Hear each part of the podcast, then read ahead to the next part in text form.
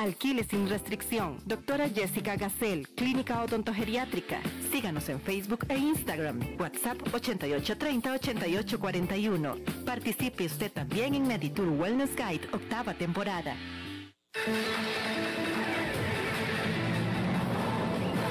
Infórmate de la actualidad del país y el mundo con nosotros. Todos los días, desde las 6 de la mañana, iniciamos con el noticiero matutino y luego seguimos con informativos de la hora hasta las 6 de la tarde. Aquí vos te informás rápido y con profundidad. Somos Noticias CRC 89.1 Radio.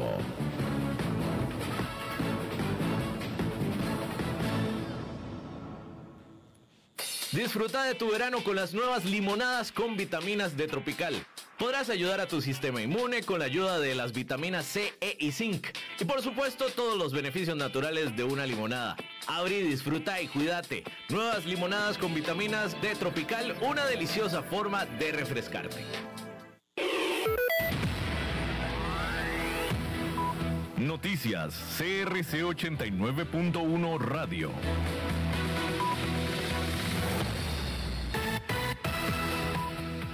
5 en mundo de la tarde, les saluda David Guerrero y estas son las noticias más relevantes de la hora en CRC 891 Radio.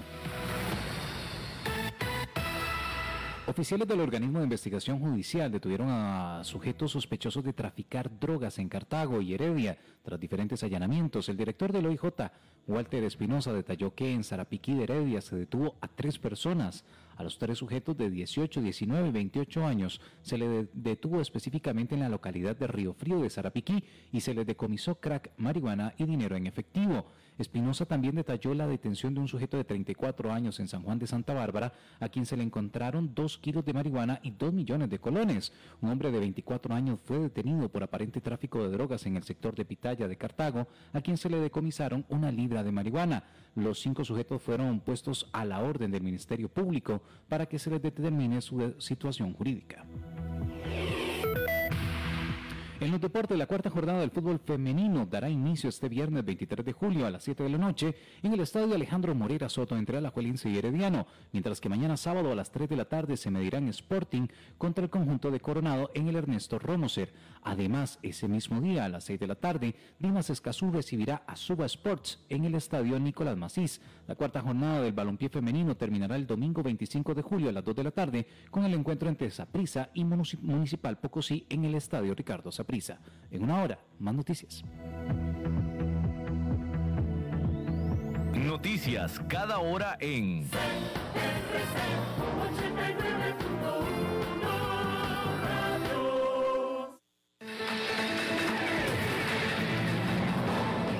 Más noticias en nuestra web, crc891.com. Seguimos en Facebook, Instagram y Twitter como CRC891 Radio y en Telegram como Noticias CRC. Más noticias cada hora.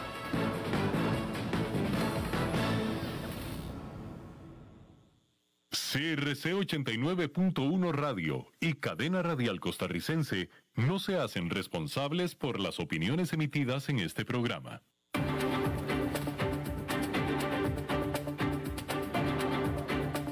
Inicia a las 5 con Alberto Padilla. Un programa diseñado con el objetivo de llevarte diariamente un tema de actualidad, acompañado siempre de reconocidos editorialistas, de lunes a viernes a las 5 de la tarde por CRC 89.1 Radio. A las 5 con Alberto Padilla.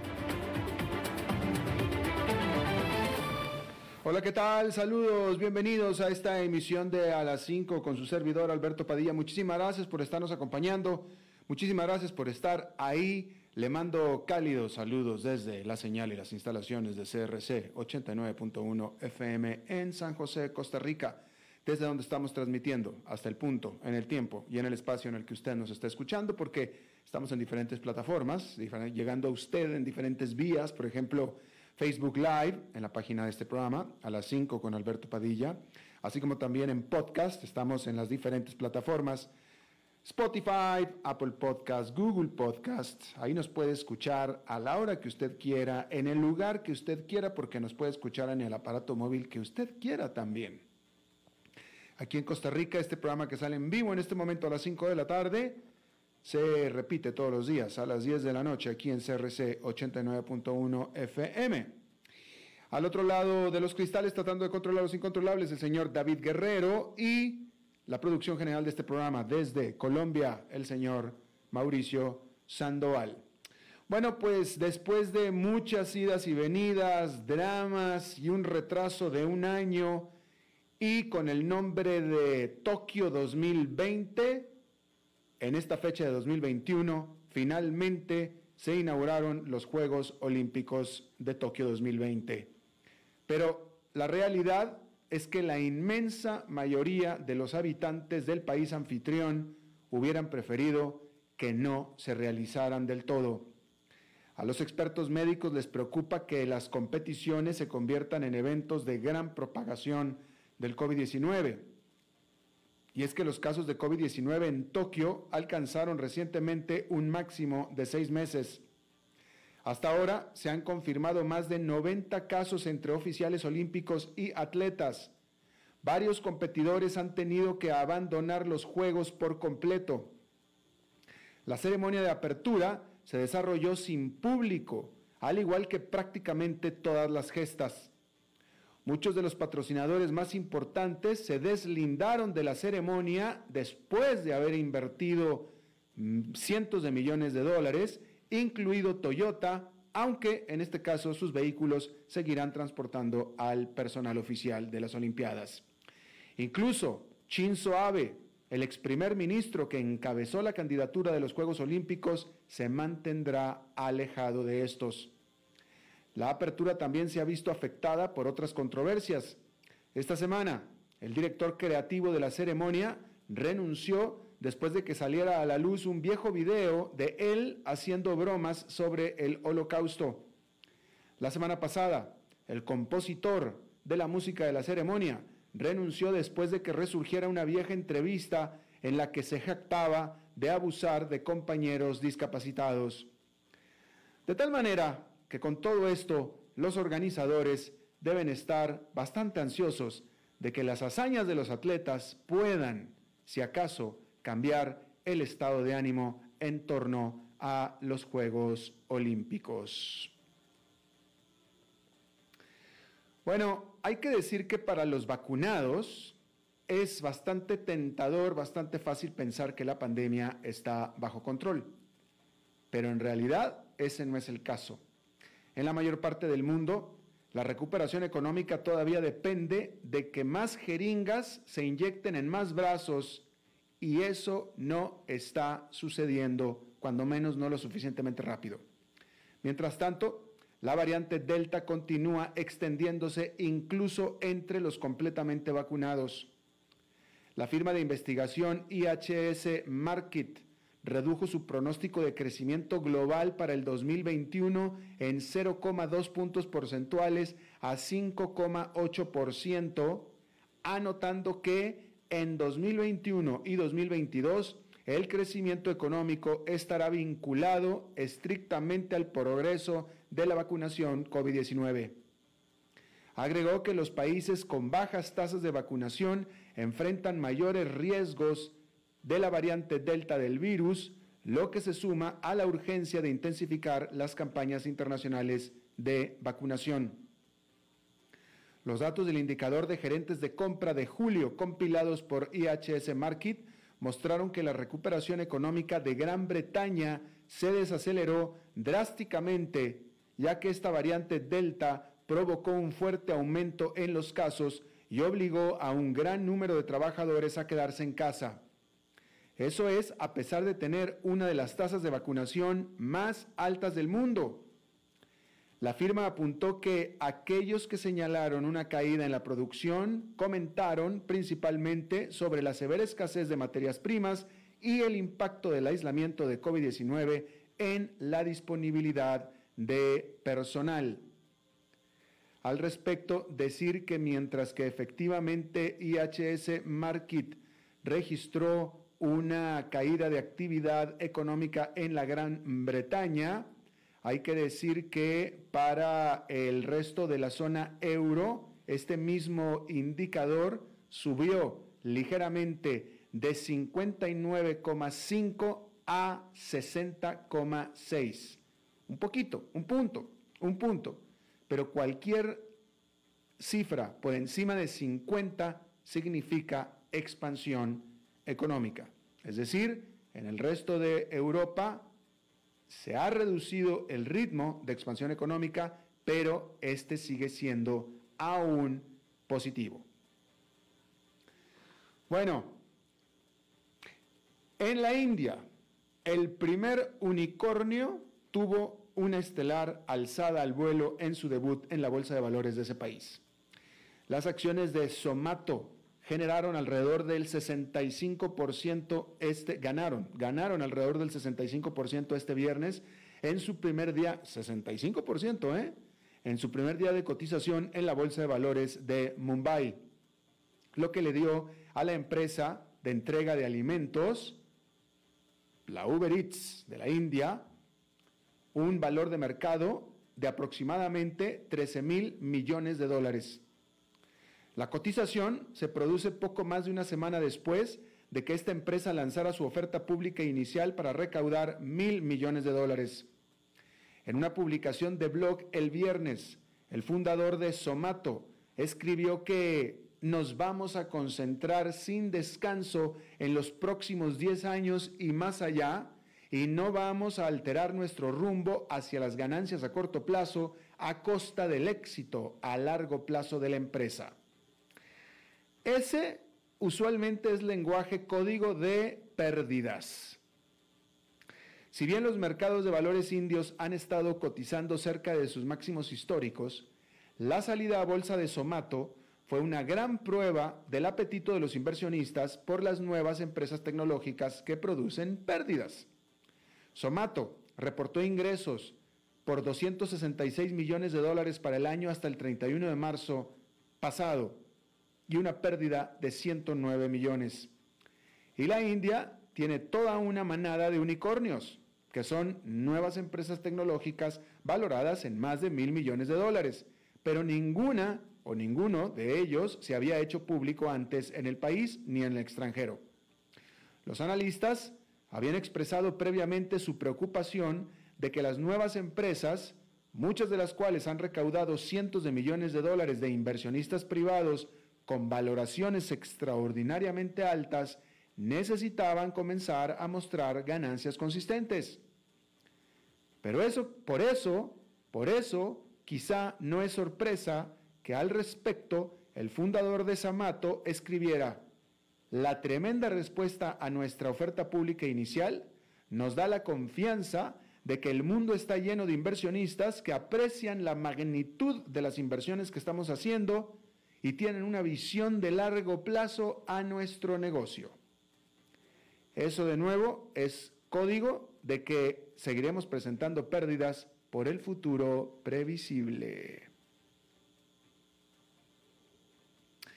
Bueno, la escasez global de semiconductores que ha obstaculizado a la industria automotriz y encarecido algunos productos electrónicos de consumo podría durar hasta mediados del 2023, advirtió una autoridad en la materia, nadie menos que Intel.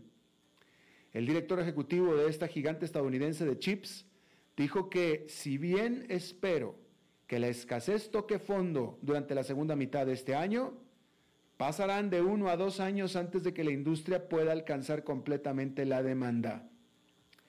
Y esas son terribles noticias para los fabricantes de automóviles, muchos de los cuales este año se han visto obligados a dejar inactivas sus plantas de producción porque no pueden obtener suficientes microprocesadores, lo que limita el suministro de vehículos nuevos, generando a su vez un acelerado aumento en los precios de los automóviles usados. General Motors anunció que suspenderá por una semana la producción de su línea de camionetas pick-up de tamaño completo a partir del el lunes.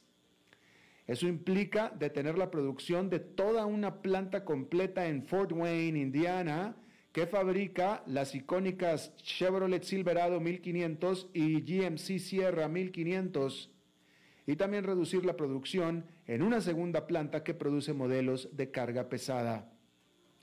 Y es que las camionetas pick-up y SUVs de gran tamaño son los vehículos más vendidos y más rentables de los fabricantes de automóviles de Estados Unidos.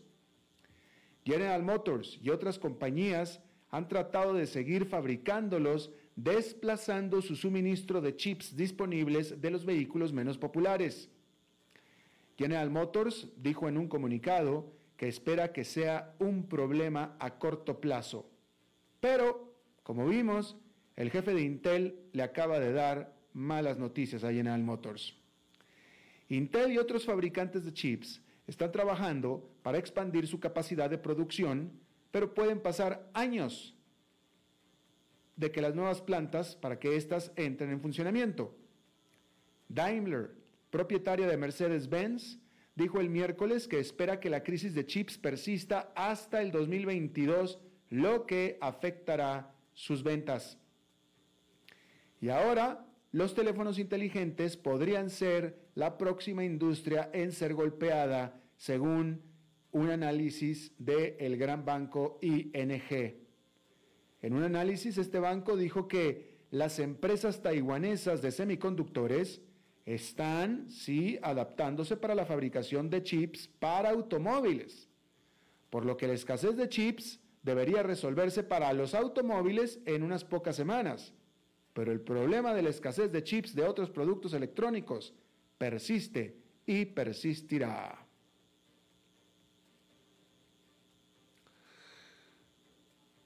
Bien, Rusia, hay que decir que es todo un acertijo, un misterio, un enigma, pero también es toda una paradoja, porque su política exterior es agresiva e incluso temeraria, pero su política macroeconómica es cautelosa y supervigilante. Para evitar la inflación, Rusia ya ha subido sus tasas de interés tres veces durante este año y este viernes Mostró también agresividad, pues no solo cumplió con un esperado cuarto aumento de tasas, sino que dio una sorpresa al decretar el mayor aumento de tasas desde el 2014, con un punto porcentual completo para elevar su tasa referencial hasta 6,5%. Y es que Elvira Naviulina, la gobernadora del Banco Central de Rusia, está cada vez más convencida de que la inflación que alcanzó en junio el 6,5% interanual, será persistente. La pandemia ha cambiado el patrón de gasto en la economía mundial y las empresas no saben si este nuevo patrón perdurará. Como consecuencia, es posible que no realicen las inversiones necesarias para adaptar la oferta a los contornos modificados de la demanda, sostiene Naviolina. El resultado es efectivamente una persistente presión de precios. Las preocupaciones de la banquera central son compartidas por varios otros mercados emergentes. Brasil, Chile, la República Checa, Hungría, México, todos han aumentado sus tasas de interés recientemente. Así que la política exterior de Rusia la han antagonizado con muchos países, pero su enfoque de política monetaria finalmente está ganando seguidores. Hablando de seguidores, en todo el sudeste asiático los nervios se están desgastando mientras Estados Unidos y China compiten por tener la mayor influencia sobre la región. Así que este viernes Lloyd Austin, el secretario de Defensa de los Estados Unidos, inició una gira por Filipinas, Singapur y Vietnam. Su objetivo es subrayar el compromiso duradero de Estados Unidos con la región, según el Pentágono. Pero el sudeste asiático ya está profundamente entrelazado con el enemigo de Estados Unidos. China es el mayor socio comercial de la región e impulsa más inversiones que Estados Unidos, por lo que pocos se atreven a oponerse. Ha habido enfrentamientos en el mar de China Meridional entre China y países como Filipinas y Vietnam, pero ambos tienen cuidado de mantener relaciones diplomáticas con su benefactor regional, a pesar del creciente sentimiento anti-chino entre sus ciudadanos. en su defensa de un orden basado en reglas, Estados Unidos tiene mucho que ofrecer a la región. Pero si Austin pide a los líderes del sudeste asiático que elijan un bando, es muy posible que no le vaya a gustar lo que ellos elegirán. Bueno, el Washington Post, el Huffington Post, que ahora es conocido como el Huff Post, la revista New York y otras páginas web de noticias recibieron el jueves una dura sorpresa después de que apareciera porno triple X en sus sitios. El error parece haber ocurrido después de que una empresa de pornografía llamada Five Star Porn HD, o sea, porno cinco estrellas alta definición, compró el dominio del difunto sitio de alojamiento de videos BitMe. Entonces, en un momento de la revista New York se incluyó un artículo sobre el ex líder de la minoría de la Cámara de Representantes, John Boehmer, un, un artículo serio, con un video porno explícito, al igual que otra historia no relacionada también en el HuffPost, en el que también apareció pornográfico. Sucede que las versiones archivadas de las páginas de estas páginas muestran que anteriormente había contenido incrustado de la difunta Bitme, pero ahora automáticamente ese contenido incrustado es el sitio, es el sitio del porno. Por lo que este sitio que lo compró, pues simplemente hizo lo que hace un sitio porno, que es subir sus videos promocionales en todos sus canales. Y entonces a estos sitios web afectados, pues les toca estar limpiando el cochinero de sus páginas donde ellos no tienen absolutamente ninguna culpa, pero pues tampoco el sitio pornográfico tiene absolutamente ninguna culpa. En todo caso es el BitMe, pero el BitMe ya cerró y reclámale a quien quieras. Por lo pronto, pues tienen que ponerse a buscar a ver qué cosas tienen estos videos. Digo, estos videos definitivamente. Bien, TikTok abrió su primer taller de viralidad para adiestrar a los aspirantes a ser influencers. Este jueves en Londres, TikTok abrió en el centro comercial Westfield un lugar de instrucción que dice tener muchas respuestas para los aspirantes. En For You House, así se llama el lugar, este taller, For You House, los creativos en ciernes pueden aprender a editar, ver desafíos y practicar bailes. Todo para que lo pueda subir usted a, face, a TikTok. Contará con la presencia de populares TikTokers británicos que darán conferencias magistrales. Los espacios para reservar los cuatro salones de la casa para filmaciones privadas están agotados para toda la duración de los 18 días. No es la primera vez que se comercializa un taller para redes sociales para los aspirantes a influencers. El año pasado, varias personas fueron descubiertas luego que se revelara que las fotos de Instagram que afirmaban mostrarlas a bordo de un jet privado y que se hicieron virales, fueron en realidad tomadas en un set en Los Ángeles que se puede alquilar por 64 dólares la hora. Y bueno, dado que los propietarios de centros comerciales están buscando formas ingeniosas de llenar sus espacios comerciales vacantes luego de la pandemia, pues es poco probable que esta vaya a ser el último taller para ser viral en redes sociales. Estaba leyendo una nota que quiero compartir con usted, una nota eh, aparecida en los medios acerca de eh, una nota que dice que Nicolás Maduro afirmó estar listo para sostener negociaciones en México con la oposición que encabeza Juan Guaidó, a quien Estados Unidos y decenas de países más reconocen como el presidente encargado de la nación petrolera. Esa es la nota. Yo siempre he afirmado respecto no solamente de Nicolás Maduro, sino también de Daniel Ortega, yo siempre lo he afirmado. Ellos dirán lo que dirán, de que están dispuestos a negociar, de que van a celebrar eh, eh, elecciones, dirán lo que dirán, pero no van a dejar el poder, punto, se acabó. Ellos son dictadores y el modelo que ellos siguen es el de quedarse ahí por sobre cualquier cosa. Al margen de lo que puedan decir, que nunca van a decir que van a entregar el poder, eso sí, nunca lo van a decir, porque no lo van a hacer. Dirán que hay mesas de negociaciones, dirán que lo que dirán, pero no se van a ir. Pero sin embargo, como que todavía existe la fe, ¿no? Fíjese usted las palabras textuales que estoy leyendo yo que dijo Nicolás Maduro sobre su intención de negociar en México con la oposición de Venezuela. Fíjese lo que dijo Maduro. Estamos listos para ir a México. Estamos listos para sentarnos en una agenda realista objetiva. Fíjese las palabras, ¿eh?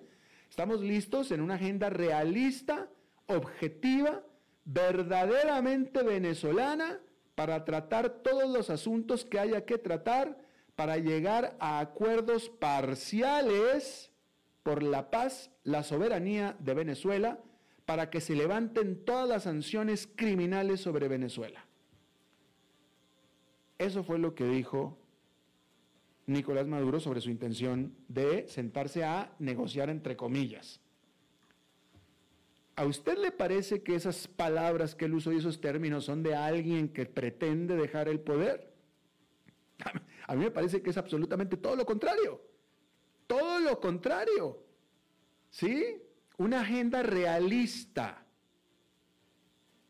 objetiva, verdaderamente venezolana, para tratar todos los asuntos que haya que tratar para llegar a acuerdos parciales, dijo él, parciales por la paz, la soberanía de Venezuela. Discúlpeme, yo acepto que estas palabras son medias vagas, medias ambiguas, pero de ninguna manera tienen un dejo de que se va a ir del poder o que está dispuesto a dejar el poder. Definitivamente no tienen eso. Y me parece a mí más claramente que él se va a sentar a negociar lo que haya que negociar desde el punto de vista de que yo me quedo en el poder, ¿va? Porque los venezolanos me quieren a mí. Ahora, este, y el problema es que la oposición le sigue el juego porque pues tampoco no hay nada que hacer, pues ni modo que qué. O sea, desafortunadamente no hay nada que hacer, ¿no? Eh, vaya, pues ni modo, ni modo que qué, vamos a mandar a Estados Unidos a que invada Venezuela, pues no, no va a suceder. Entonces, eh, entonces eso no va a suceder, ¿va? Que Estados Unidos invada a Venezuela. Pero tampoco va a suceder que Nicolás Maduro se va a ir. Entonces, pues, digo, yo nada más estoy exponiendo lo que estoy viendo, no tengo yo desafortunadamente ninguna propuesta, pero el punto es que Nicolás Maduro, siguiendo el ejemplo de su régimen hermano castrista de Cuba, igual que Daniel Ortega, bueno, eh, una de las características de esos regímenes es que no me voy. O sea, hagamos lo que quieran hacer, pero no me voy. Yo aquí me quedo. Y eso es lo que está sucediendo y va a seguir sucediendo en Venezuela. Y a partir de ahí, pues la oposición tendrá que hacer lo que tenga que hacer. Pero el señor no se va a ir. Y de nuevo, lo mismo va para Nicaragua. Exactamente lo mismo. Y creo que lo está dejando mucho más claro todavía Daniel Ortega que Nicolás Maduro. Bueno, otro tema. ¿Cuál es su sexo? ¿Hombre, mujer o X? En Argentina, los ciudadanos ahora pueden elegir entre esas tres opciones al obtener su cédula nacional de identidad. Un decreto presidencial sobre el tema dicta que X podría significar no binario, indeterminado u otro significado. La Federación Argentina de LGBT calificó la medida de histórica, mientras que el presidente Alberto Fernández dijo que el Estado no debe preocuparse por el sexo de sus ciudadanos. Australia, Canadá y Nueva Zelanda han implementado medidas similares. El presidente de los Estados Unidos, Joe Biden, también ha apoyado la adición de la opción X a las cédulas de identidad estadounidenses, la famosa, es, la licencia de manejar. Solo las opciones de hombres y mujeres están disponibles actualmente en la licencia de conducir de Estados Unidos. Eh, aquí mire, le, voy a confesar una cosa. Yo voy a hacer una reflexión desde mi ignorancia. Aquí se lo confieso, desde mi ignorancia, porque yo no me he metido a estudiar este tema, eh, aunque sí he tratado de reflexionarlo, y esa es la reflexión que yo voy a hacer aquí con usted. Pero de nuevo, me declaro ignorante en este tema de lo no binario o indeterminado. Ignorante, no, no, no conozco lo suficiente, ¿sí? Y por lo tanto, no lo entiendo. Eh, evidentemente esto es un movimiento que está tomando fuerza en el mundo, mucha fuerza. Aquí dentro del programa, Fernando Francia, nuestro colaborador de los martes, ya lo ha adoptado también. Pero yo, yo, no, yo no estoy entendiendo y quiero, quiero saber si usted sí lo entiende. Porque, a ver, eh, o sea, yo no puedo entender que una persona no se identifique con ser hombre o ser mujer, no lo puedo entender. Entonces, ¿cómo? ¿Estás confundido? ¿No sabes qué eres? Pues si no eres hombre, eres mujer. Y viceversa. Yo entiendo, ok, o sea, si eres hombre y te gustan los hombres, bueno, pues entonces eres un hombre homosexual. Y viceversa con las mujeres, pues eres una mujer homosexual. Pues aparte la entiendo, pero sigue siendo hombre. O hay hombres que se identifican como mujeres. Ok, entonces si tú te identificas con mujeres, ahora yo no tengo problema. O sea, es decir, si tú, hombre, te quieres identificar como mujer, bueno, pues entonces si quieres que te llame de ella eh, o de, mujer, pues ok, eso yo no tengo problema. Yo puedo entender que un hombre se pueda sentir mujer y viceversa. Yo lo puedo entender. Pero lo que no entiendo es que no sepan qué es. Esa es la parte que no, me, no, no estoy entendiendo. Eh, o sea, supongo, de nuevo, o sea, hay hombres que están confundidos, mujeres que están confundidas, no saben qué es lo que les gusta, pero pues te tiene que gustar o hombre o mujer, pues ¿qué más te va a gustar? Porque para esto también ahora resulta, pareciera que el término homosexual también ya ahora es como ofensivo porque ahora como que ya existe el pansexualismo. ¿Eres homosexual? No, soy pansexual. Y cuando, ¿y qué es pansexual? No, porque pues este, yo puedo acostarme con hombres o con mujeres. ¿Y qué no es eso homosexual? O cierto grado de homosexualismo. Por ahí llegó un meme que me pareció, eh, pues que, que tiene cierto, porque hablando de estos temas, este, sobre la X, hombre, mujer o X, alguien decía, no, existe hombre, mujer y 32 tipos diferentes de homosexualismo que de nuevo, desde mi ignorancia, yo creo que es más cierto eso. Porque es que si no te gusta hombre y no te gusta mujer, entonces, bueno, no, no, no, no que no te guste. Si no te sientes hombre o no te sientes mujer, entonces, ¿qué? Entonces, ¿qué eres? Ni que fuera malo o derogatorio ser hombre o mujer. No, no me ofendas. Yo no soy ni hombre ni mujer. Pues entonces, ¿qué eres? ¿No? Este, estaría bueno, Mauricio Sandoval, si me estás escuchando, eh, hacer una entrevista al respecto. Aquí en el programa tuvimos eh, a un transexual hace un par de años. ¿Tú estabas, David? Tuvimos aquí a, un transexual, aquí tuvimos hace un par de años, él era, él nació mujer y después se hizo hombre y se hizo el tratamiento hormonal y todo. Y aquí nos estuvo explicando y etcétera. Yo para entonces ya lo entendía, es decir, porque de nuevo yo, yo puedo entender que alguien eh, nazca con un sexo, pero psicológicamente es otro. Esa, parte la entiendo. Entonces, aquí lo tuvimos. Entonces, sería bueno eh, a ver si podemos tener aquí en el programa alguien que no se identifique con ninguno de los dos. Eh, o sea, pero entonces, de nuevo, si yo no me identifico ni como hombre ni como mujer, entonces, ¿qué me gusta? ¿Los hombres o las mujeres? No sé, o sea, ahora, ah, entonces, ¿son asexuales? Porque también hay asexuales, hay asexualismo, pero que sin embargo tienen identidad. Hay hombres asexuales y hay mujeres asexuales que, que, que les gusta el género opuesto, pero que simplemente no son sexuales. Eso también existe, eso también lo puedo entender. Lo que no entiendo es no sé qué soy. Es más, Sí sé que soy, pero no soy ni hombre ni mujer. Ah, caray. Esa es la parte que no estoy entendiendo. Pero está ahí, definitivamente, no la niego, está ahí. Y, me gustaría respetarla, bueno, me gustaría entenderla para respetarla. No, no que no la respete, es que no la entiendo. Eh, y, yo quería reflexionar esto con usted, porque yo estoy seguro que ustedes, también muchos de ustedes, pues están con la misma confusión, supongo que es una confusión, ¿no? Este, con la misma ignorancia. Pero bueno, a ver si en el programa después tenemos algo al respecto. Por lo pronto, vamos a hacer una pausa y regresamos con nuestra entrevista de hoy. A las 5 con Alberto Padilla, por CRC 89.1 Radio. Dijo Salvador Dalí. Un gran vino requiere un loco para hacerlo crecer, un hombre sabio para velar por él, un poeta lúcido para elaborarlo y un amante que lo entienda. Bodegas y viñedos La Iride. Vinos argentinos de la región de Mendoza. Colecciongourmet.com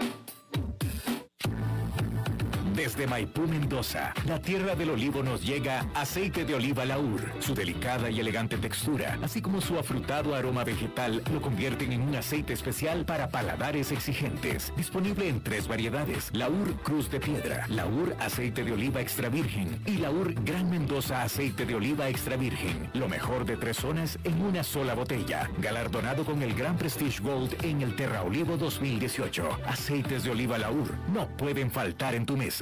De venta en todas las tiendas, don Fernando. El agua es vida, salud y bienestar. Por eso, vos y los tuyos necesitan agua purificada, ozonizada y embotellada San Ángel. Hace que tu vida sea más larga y saludable con agua San Ángel. Disfrútala naturalmente y viví una experiencia con agua purificada San Ángel. Pureza que se siente. Búscanos en Facebook como Agua San Ángel. Es tiempo de celebrar los buenos momentos. De disfrutar con los tuyos, con quienes te hacen reír. Es tiempo de celebrar lo que te mereces con aquellos que compartís la experiencia de vivir. Porque siempre tendremos a alguien con quien celebrar. La Iride, bodegas y viñedos de la región de Mendoza. Búscanos como colecciongourmet.com.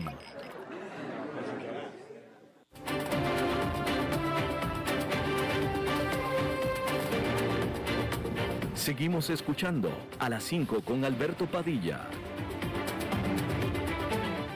Bueno, gracias por continuar con nosotros. Vámonos a Chile, porque en Chile están literalmente, eh, como nivel país, están tratando de cambiar de rumbo. Eh, es interesante porque Chile fue, era el modelo latinoamericano, era el modelo a seguir de lo que era la prosperidad económica. Chile, en muchos sentidos, el país más próspero económicamente de América Latina, un país de ingreso medio, definitivamente, eh, con números de pobreza marginales, números de pobreza marginales, con números de miseria inexistentes prácticamente, sobre todo en relación al resto de los países de América Latina, de tal, de tal manera que China, eh, Chile era el ejemplo, ¿no? Y donde que se va descubriendo que en realidad los chilenos eran bastante, pues, desdichados, ¿no? Y esto se reflejó en aquellas masivas manifestaciones destructoras, violentas, de un pueblo chileno que simplemente dijo, ya no queremos esta prosperidad. Si esta es prosperidad, no la queremos más, queremos un cambio. Y de ahí se generó un plebiscito, un referendo para eh, saber si acaso entonces había que hacer cambios a la constitución para, por tanto, hacer cambios de rumbo país y el 78% de los chilenos votaron para que sí. Y entonces en este contexto, en este momento, hay un grupo de gentes electas por el pueblo chileno que están abocados a la construcción de lo que es una nueva constitución, que se va a dar resultados un poco más adelante. Vamos a ver cómo está este proceso. Yo le agradezco muchísimo a Pamela Figueroa. Ella es doctora en estudios políticos y sociales, académica de la Universidad de Santiago y ella es coordinadora del Observatorio Nueva Constitución, eh, fue eh, parte del gobierno de la presidenta Michelle Bachelet, y coordinó el proceso constituyente abierto a la ciudadanía. Pamela, gracias por estar con nosotros. Muy buenas tardes, Alberto. Muchas gracias a ustedes por la invitación y por el interés también en el proceso chileno. Gracias. Si estás de acuerdo con lo que dije en la presentación, déjame te pregunto, ¿es cierto que eh, eh, eh, la gente que estuvo protestando en las calles, destruyendo las estaciones de metro, etcétera, esas imágenes tan violentas del 2019, era gente en términos prácticos, sobre todo en relación al resto de América Latina, era gente de clase media, con educación, con, con, educación, etcétera, que, comen, que comían todos los días, no, no, no eran pobres, ¿cierto? Eh, sí, mira, lo que pasa en, el caso chileno es que es cierto que Chile era uno de los países como modelo en América Latina, ¿no es cierto? Siempre se decía en América Latina hay tres democracias que son las más estables, que eran Chile, Uruguay y Costa Rica, ¿no es cierto? Eh, pero en el caso chileno, una situación que creo que se fue acumulando por mucho tiempo son los altos índices de desigualdad. En Chile es un país eh, miembro de la OECD, que con un ingreso per cápita importante, pero probablemente es el país em, de los países miembros de la OECD con más altos índices de desigualdad.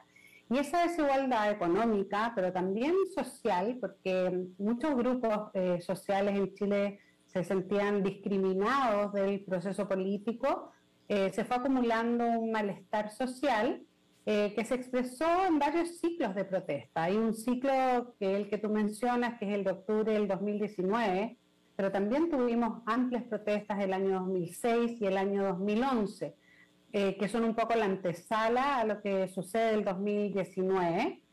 Ese año, en octubre del 2019, se dio una protesta que iniciaron los estudiantes eh, secundarios, los estudiantes de, educación media, em, que eh, en una protesta muy masiva en la región metropolitana, en, la ciudad de Santiago, que es la capital, eh, evadieron el pago de eh, el metro, que es el tren subterráneo que conecta toda la ciudad. Y esa protesta, en el fondo, eh, desató una movilización social muy amplia que se expresó en algunos hechos puntuales de violencia, pero también una, una movilización social pacífica muy masiva en todas las principales ciudades y, y, y, pueblos, ¿no es cierto?, de, de Chile. Y yo creo que eso lo que expresó fue esta gran, este gran malestar eh, por una democracia eh, que se veía bastante estable, pero que tenía grandes problemas de desigualdad y sobre todo discriminación hacia ciertos grupos de la población. Claro, eh, Pamela, pero yo quiero, yo quiero establecer, porque para nosotros en América Latina es, me parece que es importante, sobre todo por, lo, por el fenómeno social, porque cuando tú hablas de desigualdad, que desigualdad existe en toda América Latina eh, eh, de mala manera, ¿no? Pero acá estamos hablando de nuevo, eh, sí, la desigualdad, si me la dices tú, es porque existe y está, pero esta gente que se siente desigual, igual en términos relativos de América Latina, tú lo acabas de decir, son estudiantes, era gente que estaba estudiando, era gente que desayunó esa mañana, es gente que tiene electricidad en su casa, gente que no era pobre o miserable en términos latinoamericanos, es gente de clase media. Podemos establecer eso, ¿no? A, lo que quiero llegar, tú que eres este, eh, estudiosa socialmente, es al, al, fenómeno de la trampa de la clase media, es a donde quiero llegar yo. Sí, es cierto, porque yo creo que la definición de clase media a veces es un poco difícil de determinar, sobre todo en el caso de Chile, porque son muchas personas que tenían un ingreso medio, pero que estaban altamente endeudados, como creo que también pasa en el resto de América Latina, que tenían empleos precarios eh, y que por tanto ante las crisis económicas esas personas se veían eh, que habían salido de la pobreza por las políticas sociales de la transición a la democracia en la década de 1990, en los 2000, eh, pero que ante las crisis económicas se veía esa precariedad económica. Y sobre todo creo que ahí había un gran descontento frente a las instituciones. mira, tú mencionabas que en el plebiscito por la nueva constitución, el 78% votó a favor del cambio constitucional. Y eso muestra que no hay una polarización de la sociedad en sí, sino que hay una, gran mayoría de las chilenas y chilenos que, que demandaban un cambio político y eso lo que se ve es que en realidad había como hay una distancia entre la élite económica, política y social y la gran mayoría de la ciudadanía. ¿ya? Yo creo que ese es el fenómeno que está viviendo Chile, que hay una distancia entre, esa, entre la élite gobernante y la ciudadanía. Y eso se vio en que había una, en que tenemos también una crisis de legitimidad y confianza hacia las instituciones, hacia los partidos políticos, el gobierno, el Congreso. También eso se ve en distintos estudios de opinión pública hacia el empresariado, la iglesia, las Fuerzas Armadas. Hay todo un fenómeno bien importante en Chile de cuestionamiento y malestar hacia las élites. Y creo que eso está pasando no solamente en América Latina, también está pasando a nivel global. Eh, y, por qué razón entonces, Pamela, eh, volvieron los chilenos, una democracia sólida, volvieron a elegir otra vez a Piñera? Eh, ¿Por qué no se fueron por el lado de eh, Bachelet o una propuesta más este, acorde o más cercana a las aspiraciones de la masa chilena?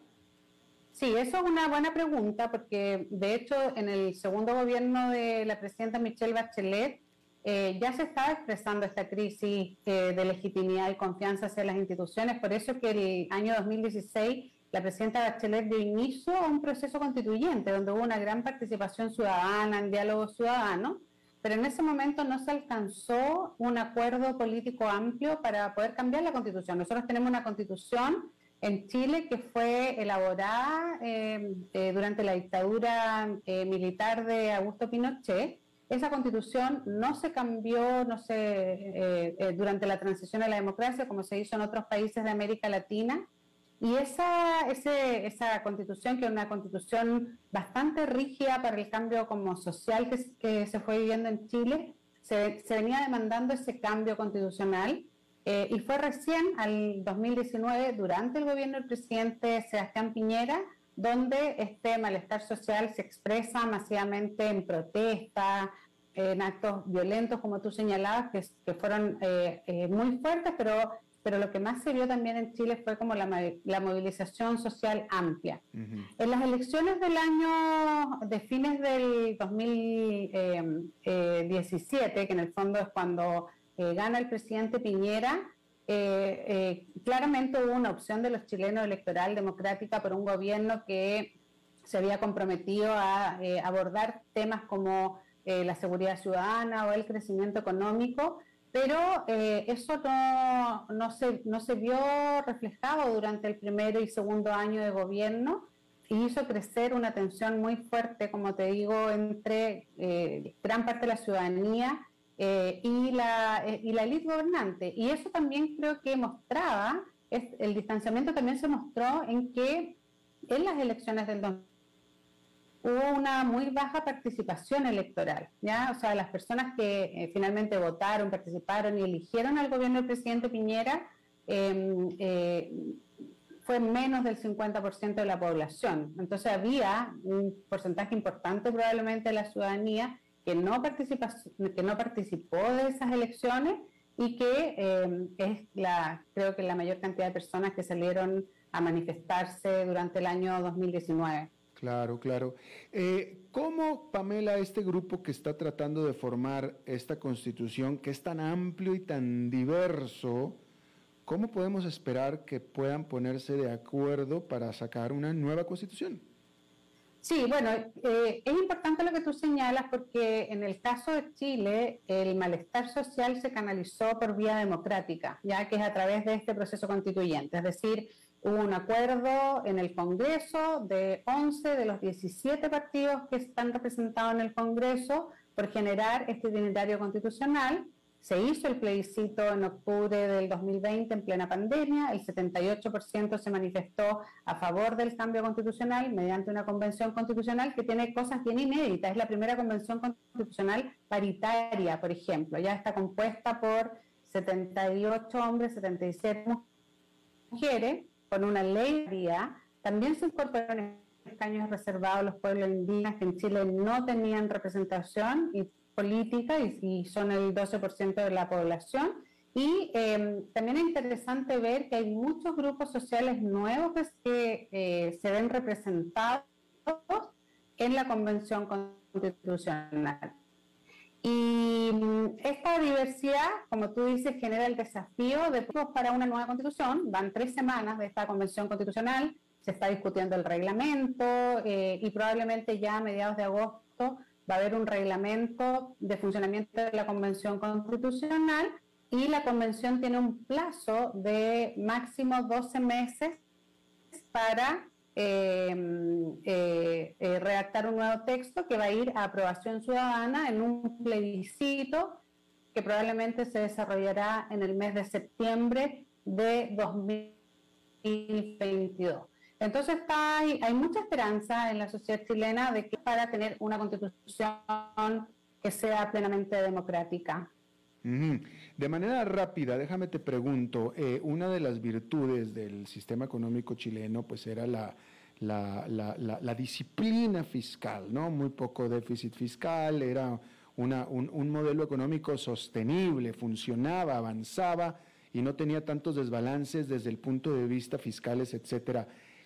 Eh, eh, ahora el temor es que vaya a ser lo contrario. de, qué manera se está asesorando este grupo de personas? Como para evitar en caer en, propuestas populistas y económicamente poco viables. Sí, bueno, hasta el momento no hay como propuestas eh, de un modelo de desarrollo como tendiente al populismo. Creo que hay una gran diversidad de sectores políticos representados en la Convención Constitucional eh, probablemente en el caso de Chile vamos a tener una constitución que va a incorporar algunos derechos sociales nuevos que no tiene la actual constitución. Eh, es una, la actual constitución es una constitución muy rígida que no fue posible reformar en materias sustantivas durante eh, la transición a la democracia. El 2005 hubo importantes reformas constitucionales, pero probablemente lo que vamos a avanzar es a una constitución que va a incluir ciertos derechos sociales que le va a dar al Estado un rol eh, social de promoción y protección de esos derechos, em, pero me parece que hay una conversación tendiente a evaluar que esa, eh, esa incorporación de nuevos derechos tiene que ser en un contexto de equilibrio fiscal para que el Estado tenga la capacidad de em, eh, garantizar esos derechos dentro de un contexto de desarrollo. Claro, claro. Pamela Figueroa, doctora en estudios políticos y sociales, académica de la Universidad de Santiago, te agradezco mucho, fuiste bastante académica, bastante instructiva, te lo agradezco. Muchas gracias eh, y sobre todo por el interés y mando un saludo también a todos los que nos están escuchando y siguiendo el proceso chileno. Nada, totalmente, con mucho, con mucho interés porque es un país muy lindo y muy querido y la gente también. Muchas gracias, Pamela. Gracias, Alberto, que estés bien. Igual, vamos a hacer una pausa y regresamos con Humberto Saldívar. A las 5 con Alberto Padilla, por CRC 89.1 Radio. Dijo Salvador Dalí. Un gran vino requiere un loco para hacerlo crecer, un hombre sabio para velar por él, un poeta lúcido para elaborarlo y un amante que lo entienda. Bodegas y viñedos La Iride, vinos argentinos de la región de Mendoza. Colecciongourmet.com desde Maipú, Mendoza, la tierra del olivo nos llega aceite de oliva Laur. Su delicada y elegante textura, así como su afrutado aroma vegetal, lo convierten en un aceite especial para paladares exigentes. Disponible en tres variedades: Laur Cruz de Piedra, Laur Aceite de Oliva Extra Virgen y Laur Gran Mendoza Aceite de Oliva Extra Virgen. Lo mejor de tres zonas en una sola botella. Galardonado con el Gran Prestige Gold en el Terra Olivo 2018. Aceites de oliva Laur no pueden faltar en tu mesa. De venta en todas las tiendas, don Fernando. El agua es vida, salud y bienestar. Por eso, vos y los tuyos necesitan agua purificada, ozonizada y embotellada San Ángel. Hace que tu vida sea más larga y saludable con agua San Ángel. Disfrútala naturalmente y viví una experiencia con agua purificada San Ángel. Pureza que se siente. Búscanos en Facebook como Agua San Ángel. Es tiempo de celebrar los buenos momentos. De disfrutar con los tuyos, con quienes te hacen reír. Es tiempo de celebrar lo que te mereces con aquellos que compartís la experiencia de vivir. Porque siempre tendremos a alguien con quien celebrar. La Iride, bodegas y viñedos de la región de Mendoza. Búscanos como colecciongourmet.com.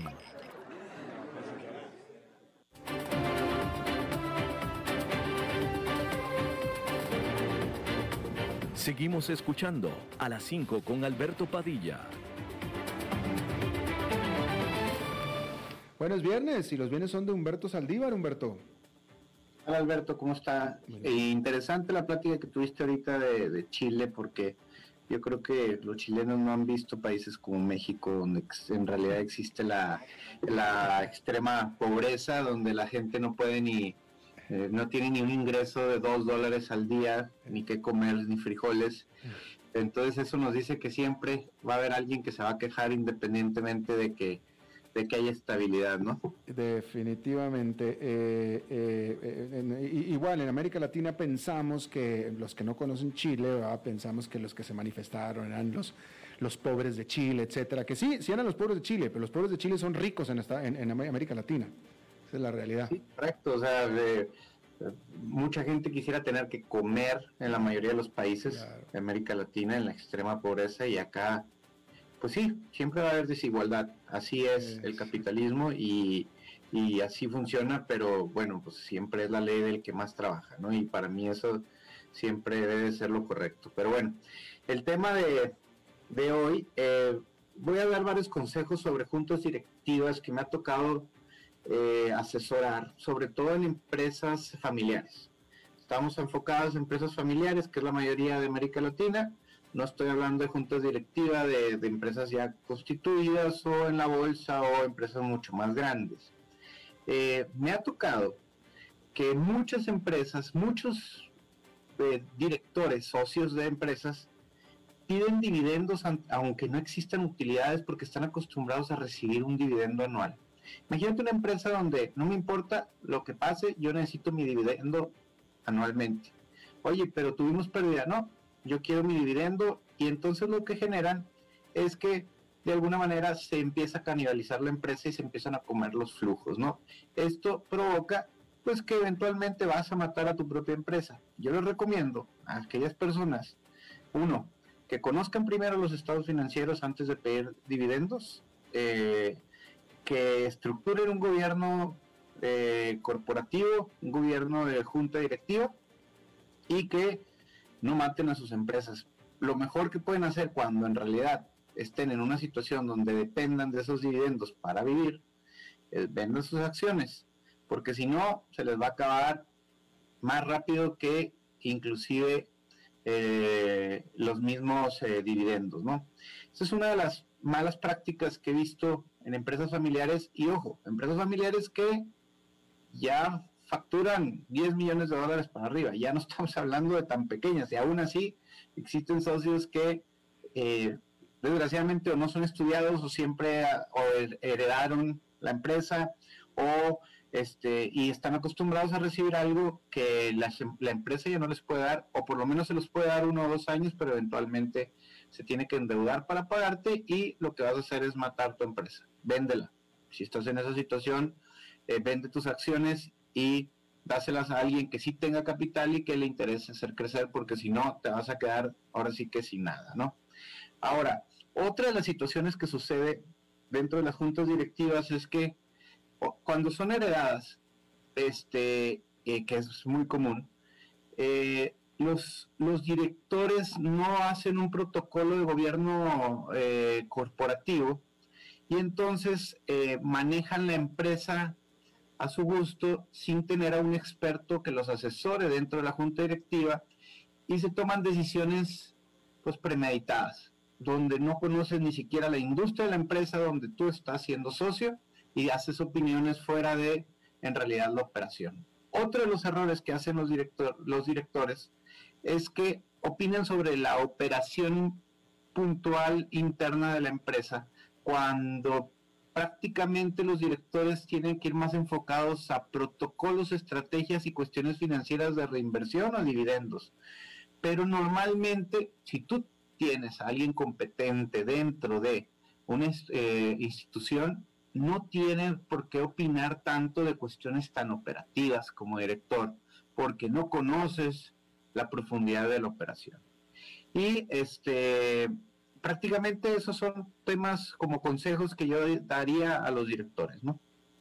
Eh, bueno, y muy bien, Humberto, gracias. Eh, eh, y evidentemente si los estás dando es porque son cosas que recurrentemente has encontrado en, en, las experiencias que has tenido por los diferentes países de América Más de lo que te imaginas, no tienes idea, aunque, aunque se escuche medio fuera de la línea, es bien común esto que te acabo de decir. Bueno, interesante, entonces ahí está el valor de tu comentario. Gracias, Humberto.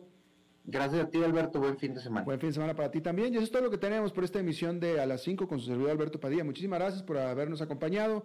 Espero que tenga muy buen fin de semana y nosotros nos reencontramos por acá el lunes. Que la pase muy bien.